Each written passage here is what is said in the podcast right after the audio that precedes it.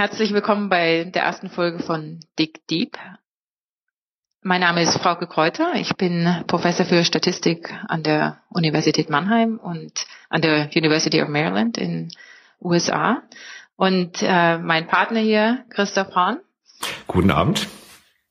Ja, Christoph Horn, ich bin Geschäftsführer der B3. Wir sind eine Unternehmensberatung. In Stuttgart sitze ich zurzeit, aber wir sind an weiteren 34 Standorten weltweit. Und wir freuen uns, heute den ersten Podcast zu produzieren, der sich mit dem Thema Digitalisierung und Daten beschäftigt. Christoph, bevor wir einsteigen, vielleicht äh, kurz ein paar Worte zum Namen. Du hattest äh, die fantastische Idee für Dig Deep. Vielleicht sagst du mal kurz, was du, warum dieser Name? Ja, Dig Deep, tiefer graben, das wollen wir machen. Und zwar zum Thema Digitalisierung und Daten. Die Themen sind ja nun in aller Munde und in den letzten Jahren war das ein richtiger Hype. Wir wollen in unserem Podcast zu Digitalisierung und Daten uns Thema für Thema vornehmen und einfach mal schauen, was verbirgt sich dahinter. Und bei diesem Tiefergraben hoffen wir auch, dass es eine spannende Folge jeweils für unsere Zuhörer wird. Jetzt ist natürlich, wenn ich äh, von außen drauf gucke, keiner von uns beiden hat Digitalisierung hier in der Berufsbeschreibung. Ja, ihr macht äh, Automotive Consulting und wir machen ähm, Statistik und Datenanalyse. Trotzdem sind wir beide ständig mit dem Thema Digitalisierung konfrontiert. Seit wann ist das bei euch in der Diskussion? Ja, ich glaube, die ersten Digitalisierungsprojekte, die kamen in, in der Bereich Automotive, Energy, Telekommunikation, Luftfahrt, die kamen so vor zwei bis drei Jahren eigentlich zum ersten Mal so richtig hoch. Das waren aber noch sehr, naja, sehr vorsichtige Versuche. Und wir merken jetzt in diesem Jahr, dass die Ernsthaftigkeit, dass die Angst auch, dass die Digitalisierung ganze Firmen umkrempelt, ganze Firmen überflüssig machen könnte, dass die jetzt zum ersten Mal da ist und dass es real wird. Und insofern ist das Thema Digitalisierung für uns als Beratung, aber auch als eine Firma, die damit Themen umsetzt und mit programmiert und mit reingeht in Lösungen, einfach eins der größten Themenfelder geworden.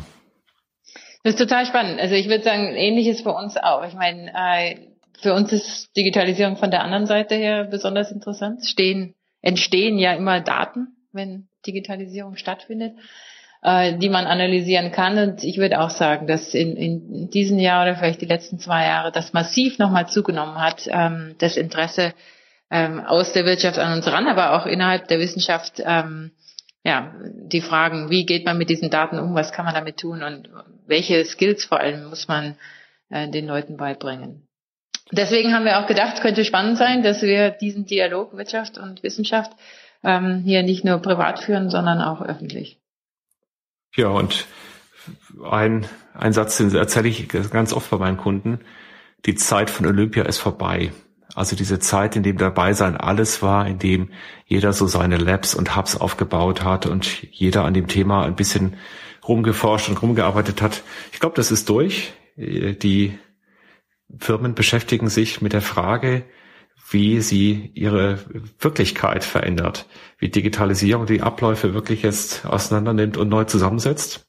Und dazu haben wir einen sehr interessanten Film vor zwei, drei Wochen gesehen, und zwar ein Bericht von Klaus Kleber und Angela. Das stimmt, ich kann, ja. Ähm, äh, Angela Andersen, genau. Ich kann mich erinnern, dass du erzählt hast von dem ja. Film. Ähm, kannst du noch mal kurz zusammenfassen, um was es da ging und vor allem, was dich da so fasziniert hat?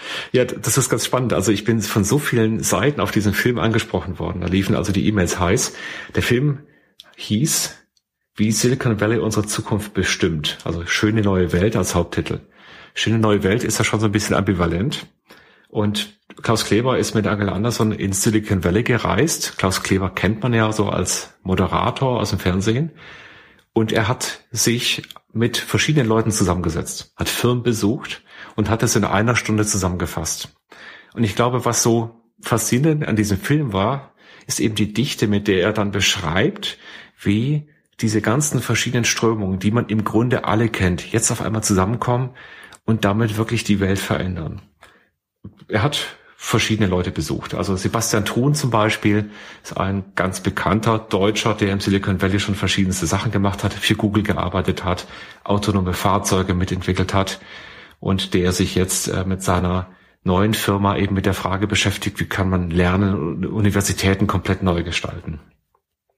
Und Frauke, ich glaube, das ist auch ein Feld, in dem du selber ja aktiv bist. Also ich wollte gerade sagen, ja. ich habe ich hab dir ja mal erzählt, ich habe äh, zwar nicht bei seiner Firma ähm, Udacity, sondern bei äh, ähm, Coursera einen dieser MOOCs schon durchgeführt, der Massive Open Online-Kurse. Der zweite startet gerade. Ähm, ist mir gut bekannt. Vielleicht ein gutes Thema für einen anderen Podcast. Ähm, mich würde interessieren, hier, also sein Thema, die anderen auch. Was hat dich daran so fasziniert an diesem Film? Oder warum hast du das Gefühl, dass das so, ja, so viel mehr Aufmerksamkeit gefunden hat als vielleicht andere Beiträge zu dem Thema? Ich glaube, es ist zum einen die Faszination erst einmal der Technologien, die da entstehen. Und äh, viele Sachen sind ja, wirken erstmal so weit weg. Also es sind ja Technologien, die uns schon so exotisch noch vorkommen, wo wir noch gar nicht abschätzen können, wann sind die denn wirklich real. Eine Technologie ist zum Beispiel CRISPR, ist eine ganz neue Methodik, um Genmaterial zu zerschneiden, zu ersetzen. Das heißt also auch Gen, Gene zu designen. Und es sind Themen, die kennt man aus der Presse. Jetzt aber zum ersten Mal sind diese Technologien so reif, dass sie direkt zur Anwendung kommen. Und da kommt ein zweiter Aspekt dazu. Ich glaube, das zweite ist diese unglaubliche Geschwindigkeit und Intensität, mit der das passiert. Und das ist eine Frage einerseits eines Mindsets, einer, einer Kultur.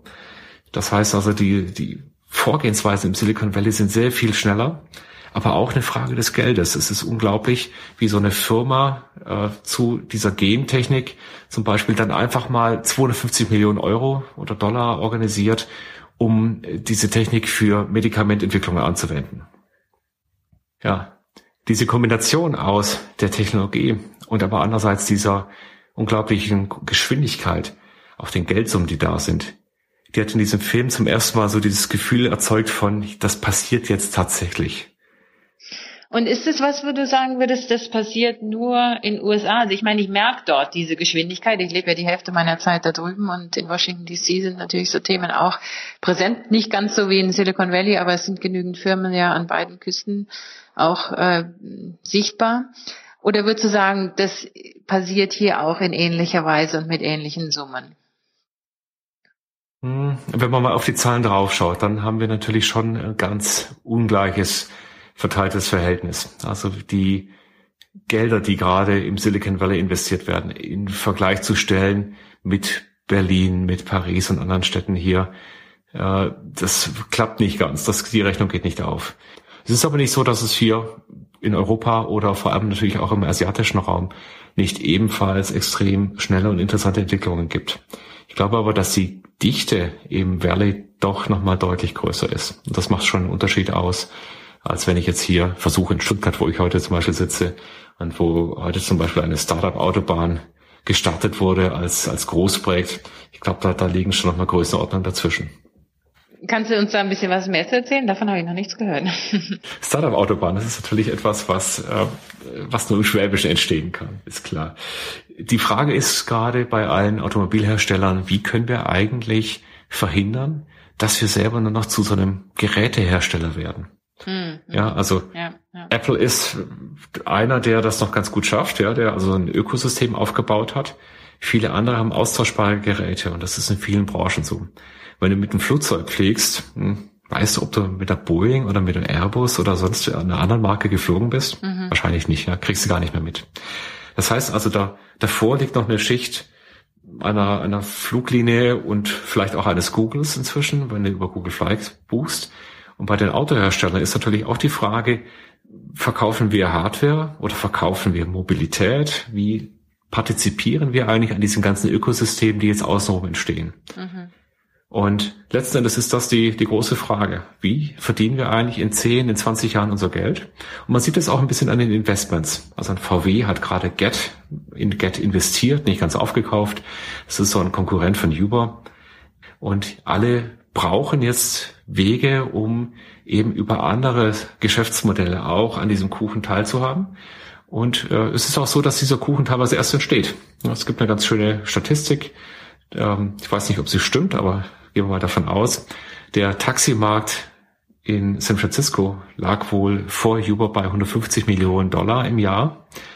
Und dann kam Uber und da liegt, hat Uber heute einen, einen Umsatz von 750 Millionen, also 150 auf 750 Millionen. Aber der Taximarkt ist anscheinend immer noch in einer ähnlichen Größenordnung von 150 Millionen Dollar. Das heißt also, diese Märkte entstehen dadurch, dass Menschen die ihre Bedürfnisse umschiften und, und andere Dinge tun. Und diese in, in Stuttgart, diese Initiative, wie muss man sich das vorstellen? Ja, das ist ein, eine Kooperation von Daimler mit Plug and Play. Plug and Play ist einer der ganz großen Betreiber von Inkubation ja, aus dem, aus dem Valley, aus Amerika. Und die machen das als Massengeschäft. Das heißt also, wie kann ich industriell Startups produzieren im Wesentlichen? Meinst du, das funktioniert hier? Das ist eine spannende Frage. Also der Begriff der Autobahn, der ist natürlich sehr, sehr interessant. Also die meisten Ideen und die meisten Startups sind genau das Gegenteil von Autobahn. Das sind eher sehr verschlungene Wege und natürlich ist da viel Trial and Error dabei und da ist äh, auch eine sehr große Beharrlichkeit mit dabei, um so ein großes Ding wie Uber zu machen. Da braucht es mehr als nur einfach mal eine App zu programmieren. Mhm. Und ich glaube, es ist eine große Chance darin, jetzt eben die Stärken einer bestehenden Industrie zu nehmen und das zu kombinieren äh, mit, mit neuen Ideen. Hätte das denn sein. euch damals geholfen? Also wenn ich das richtig verstanden bist du ja bei P3 auch schon seit Anfang an dabei. Ähm, hätte euch denn so eine Startup-Autobahn geholfen? Na gut, ich, ich bin dazugekommen, da waren wir 30 Leute, jetzt sind wir um, um die 3000, also Faktor 100. Und äh, wir hatten schon ein Ökosystem. Das Ökosystem war Aachen, das Ökosystem war ein Technologiezentrum. Mhm. Also im Prinzip war schon so eine gewisse Förderung mit dabei. Mhm. Am Ende des Tages ist es aber nicht die Frage, ob da jemand mir die Autobahn bahnt. Also eine Firma, ein Unternehmen gelingt, wenn es Unternehmer gibt, die sich reinbeißen, die auch fallen können, die auch wieder aufstehen. Und ich glaube, das wird sehr stark unterschätzt, wie stark man kämpfen muss, um eine Idee groß zu machen. Jetzt ist ja das, das Auftreten der neuen Firmen ein Ding und das verbindet man natürlich immer mit Silicon Valley. Aber auf der anderen Seite äh, sind ja eigentlich die in dem Film, den wir vorhin erwähnt hatten, sind ja eigentlich nur die großen Firmen oder also manche laufen zwar noch als Startups, aber vom Finanzvolumen äh, ja schon fast eigentlich nicht mehr. Ähm, wie ist es denn hier mit den großen Firmen? Siehst du die da auch in diese Richtung aktiv werden? Es gibt ein ganz schönes Beispiel jetzt aus den letzten Tagen. Das ist Siemens. Siemens hat angekündigt, eine Milliarde in den nächsten vier bis fünf Jahren in die Digitalisierung zu stecken. Das sind fünf Themen. Einmal die dezentrale Elektrifizierung, also das ganze Thema Energiewende, Smart Grids, also die, der Wechsel von den großen zentralen Einheiten zu einer dezentralen Organisation von Energie. Das zweite Thema ist künstliche Intelligenz. Dann haben wir noch die vernetzte Mobilität oder auch E-Mobilität, autonome Maschinen und dann Blockchain. In diesen fünf Feldern, das ist erstmal spannend, auch eine Kombination, mhm. möchte Siemens eine Milliarde investieren. Das ist natürlich eine große Summe. Ich habe den Joe Käser selber erlebt, kurz davor auf der DLD. Das ist eine Konferenz in München. Sag mal kurz, Joe Käser, ich kenne ja die Szene nicht so. Ist wer?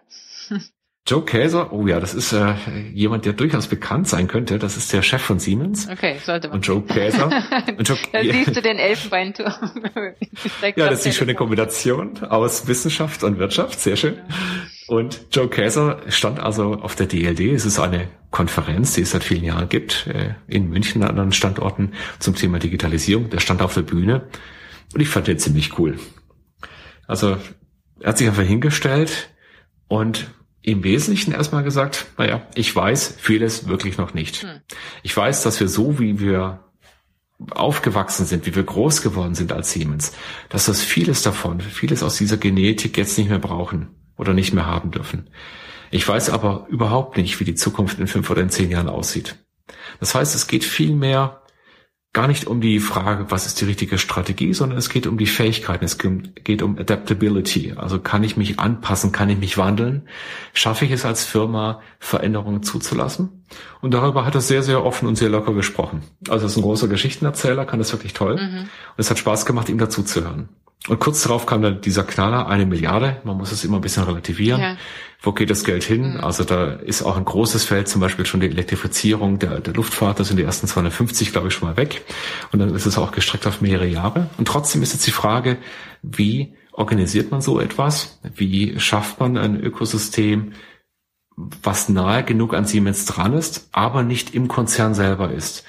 Denn äh, es ist eben sehr schwierig mit den Regelwerken und mit den Menschen und mit den Systemen, die die Vergangenheit gemacht haben, jetzt in die Zukunft zu gehen. Mhm. Das heißt, da muss immer ein Bruch da sein und äh, das ist ein eigentlich eigentlich kleines Innovators Dilemma. Aber ist es, also ich meine, da kommen wir natürlich dann wieder ins Spiel, ne? wenn ich so an sozusagen die die Bildung und die Weiterbildung denke. Ne? Ist das Bedeutet das großen Umbruch, denkst du, im Personal? Wie ist es bei euch? Also kriegst, beobachtest du, dass man die Leute entsprechend mitnehmen kann? Oder ist das auch wirklich eine strukturelle Veränderung, die die Firmen da bewerkstelligen müssen?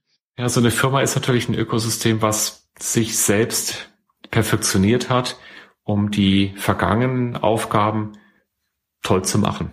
Ja. Die Automobilindustrie zum Beispiel hat jetzt 130 Jahre lang Zeit gehabt, um sich wirklich zu perfektionieren. Mhm.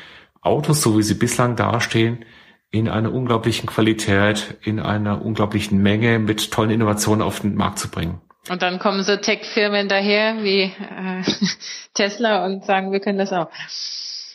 Es ist blöd, ja, weil die Spielregeln sich verändert haben. Es ist wie mit dem Messer zur Schießerei zu kommen. Also auf einmal passiert irgendwas Disruptives und die Fähigkeiten, die ich schon früher gebraucht habe, die brauche ich morgen vielleicht nicht mehr oder anders. Jetzt hast du ja die Frage nach den Menschen gestellt. Ich glaube schon, dass viele Menschen Veränderungen mögen, bereit sind, sich weiterzuentwickeln, eigentlich gerne auch in neue Themenfelder reingehen. Aber das sind oft eben neue Firmen, das sind oft andere, andere Einheiten und nicht die alten Einheiten, in denen die alten Regeln richtig waren und lange gegolten haben. Also das heißt, es wird immer etwas sein, was nicht kontinuierlich geht, sondern was einen gewissen Bruch bedeutet. Also nicht umsonst sind diese ganzen Inkubatoren und, und Hubs und Labs und alles, was wir so sehen, die, die finden ja in einem ganz anderen Ambiente statt. Das sind alte Fabrikhallen, das sind andere Menschen, das sind äh, Menschen in Kapuzenpullis und so weiter. Das sind viele Stereotype auch mit dabei, mhm. aber es hat eine bestimmte Logik und das muss man respektieren. Und die große Frage ist jetzt für alle, was passiert denn, wenn diese Schnellboote, die da draußen durch die Gegend, durch die Weltmeere cruisen und tolle Sachen machen, wenn die zurückkommen wollen ins Mutterschiff. Ich glaube, du kennst auch dieses Bilder, wenn, wenn Greenpeace versucht, so ein so ein Walfänger zu entern. Mhm, ja, dann kommen nämlich dann schon diese Wasserkanonen und schießen dieses Schlauchboot weg. Und ich glaube, das ist jetzt auch das, was wir erleben, was wir sehen werden. Wie geht diese Reintegration, wie geht die Symbiose aus diesen beiden Welten? Mhm. Ich muss gerade dran denken, ich war hier ähm, Mitte Juni auf einem einer kleinen Konferenz in Heidelberg unter dem Stichwort digitale Transformation, die von der Firma Falk, ähm, das ist so eine Wirtschaftsprüfungsgesellschaft in Heidelberg ähm, und anderen Städten äh, durchgeführt wurde. Und da habe ich, also der Raum war voll von Mittelständlern, ja, würde ich sagen, im, im Wesentlichen. Und ich hatte schon den Eindruck, dass da auch viel passiert oder zumindest viel gedacht wird in dieser Richtung oder äh, die natürlich auch schon wissen, wie man Unternehmen führt. Ähm, und äh, wenn sozusagen man da den richtigen Ansatz findet, vielleicht doch mehr Erfolg haben können, als äh, wenn man das ja aus dem Nichts versucht zu zaubern.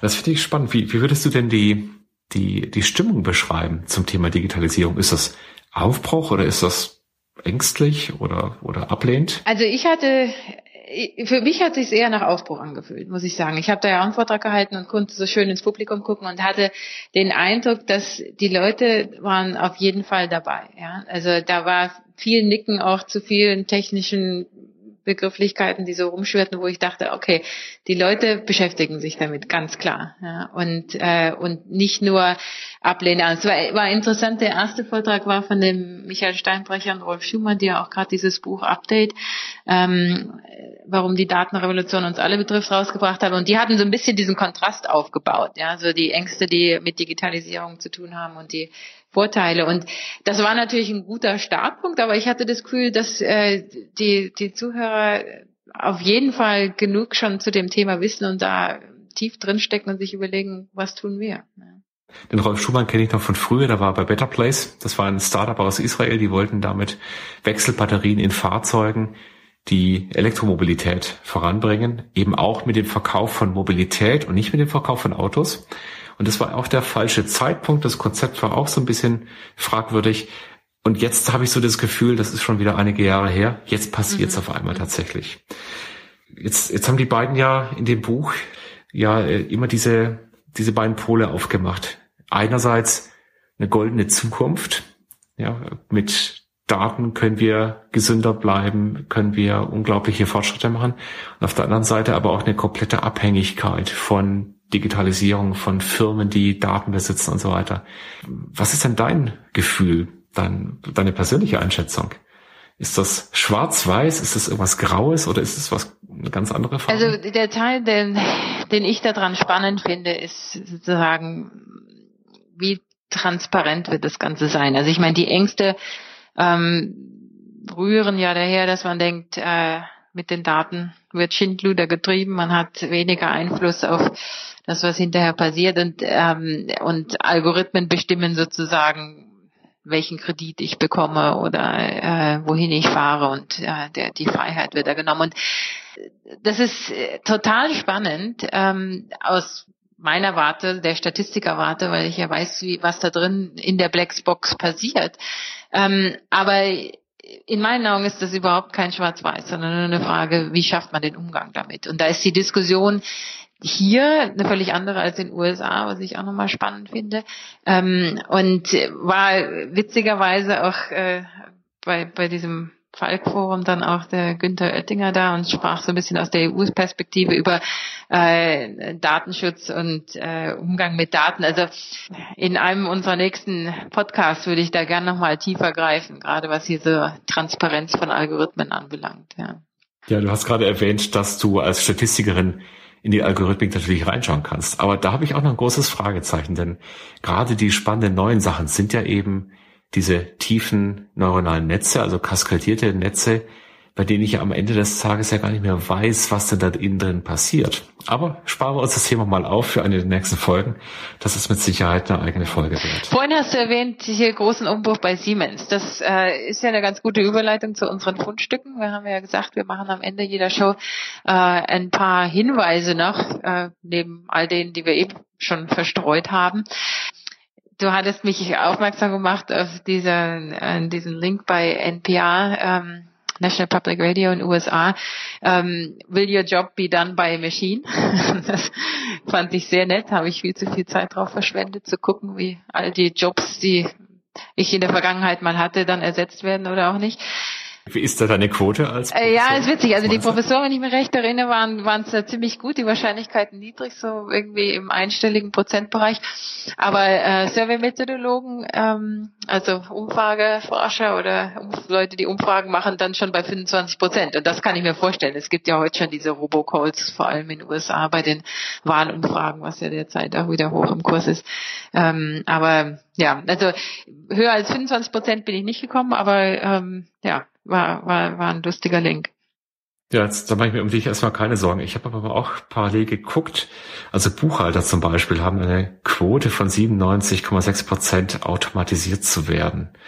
So, jetzt ist, muss man noch ein bisschen erklären, wie kommt man da drauf? Es gibt gerade verschiedene Studien dazu. Von Oxford, äh, dann von NPR haben wir hier eine gefunden und verschiedene Webseiten, die alle eigentlich einen ähnlichen Ansatz versuchen. Sie spannen verschiedene Dimensionen auf die jeweils für oder gegen eine Automatisierung sprechen. Jetzt bei NPR war das eben zum Beispiel, wie, wie schlau musst du denn sein, um äh, da deinen Job ausüben zu können? Dann musst du persönlich anderen helfen. Also ist dieser, diese Interaktion wichtig. Ähm, die dritte Frage fand ich sehr lustig. Does your job require you to squeeze into small spaces? Also ist das eine Arbeit, die eigentlich für den Menschen gar nicht gut geeignet ist? Und braucht dein Job auch Verhandlungsstärke?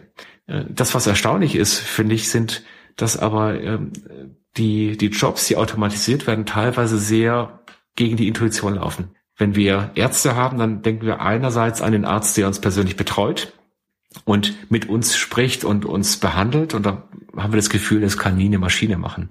Auf der anderen Seite haben wir aber die ganze Diagnostik. Wir haben den Arzt, der ein Röntgenbild macht und dieses Röntgenbild interpretiert und das sind heute schon neuronale Netzwerke besser in der Lage, einen Krebs zu erkennen, als es der Arzt tut. Es gibt unterschiedliche Zahlen, aber das ist heute schon in einem Zustand, dass der Algorithmus das besser kann. Also werde ich vielleicht in Zukunft gar nicht mehr zum Arzt gehen, sondern ich werde sagen, bitte, also lieber Arzt, schön, dass du da bist, aber für die Diagnostik hätte ich doch gerne den Algorithmus von IBM oder von Google oder wo auch immer her.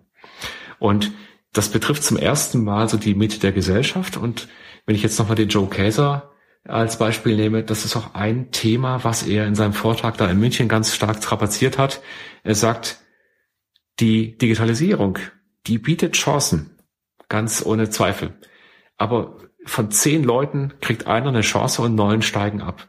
Und er sagt, die Digitalisierung nimmt die Mittelklasse raus. Das heißt, es betrifft genau die guten Jobs, die eine lange Ausbildung gebraucht haben, die hochqualifiziert sind und ja hoch angesehen sind und damit auch gut bezahlt sind. Und das fand ich einen ganz interessanten Aspekt.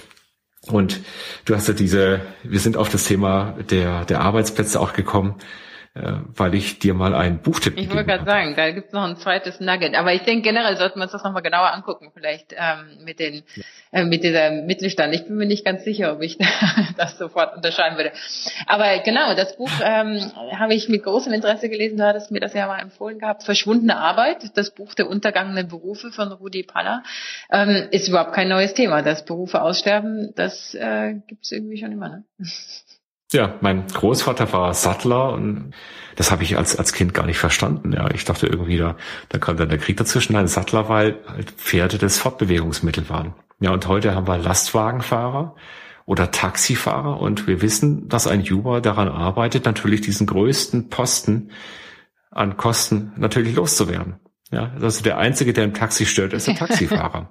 so, so sieht das hier über. Und wir werden das jetzt sehr schnell erleben, dass gerade auf den Autobahnen, auf den Fernstrecken und so weiter, dass dann natürlich die Automatisierung im Prinzip technisch heute schon fast dazu genutzt werden könnte, komplett fahrerlos zu fahren. Und der Herr Grube, Deutsche Bahn, hat angekündigt, in Stuttgart ein, ein, eine GmbH, ein Startup aufzumachen, das auch als Bahn sich mit dem Thema autonomes Fahren von Autos beschäftigen soll, also nicht von Zügen. Bei Zügen haben wir das schon lange. Es gibt viele Bahnen, die komplett automatisiert fahren. Aber es ist ja völlig klar, wenn ich, wenn ich ein autonomes Auto habe und ich kann da einfach einsteigen, kann mir das buchen, dann ist es genauso ein Fortbewegungsmittel wie die Bahn, wo auch jemand anonym für mich fährt. Das ist also eine große Bedrohung in diesem Spiel nicht dabei. Spannend. Also da sollten wir auf jeden Fall nochmal äh, genauer reden, denn ihr seid da natürlich ganz eng dran. Ja? Also ich glaube, Digitalisierung und autonomes Fahren verdient äh, mindestens eine, wenn nicht zwei eigene Sendungen bei uns. So, jetzt hast du das Thema Nuggets angesprochen. Fundstücke wollen wir neben anderen äh, Informationen auch auf unserer Webseite veröffentlichen. Die ist ganz einfach. Webseite ist dickdeep.de, zusammengeschrieben, also tiefergraben.de.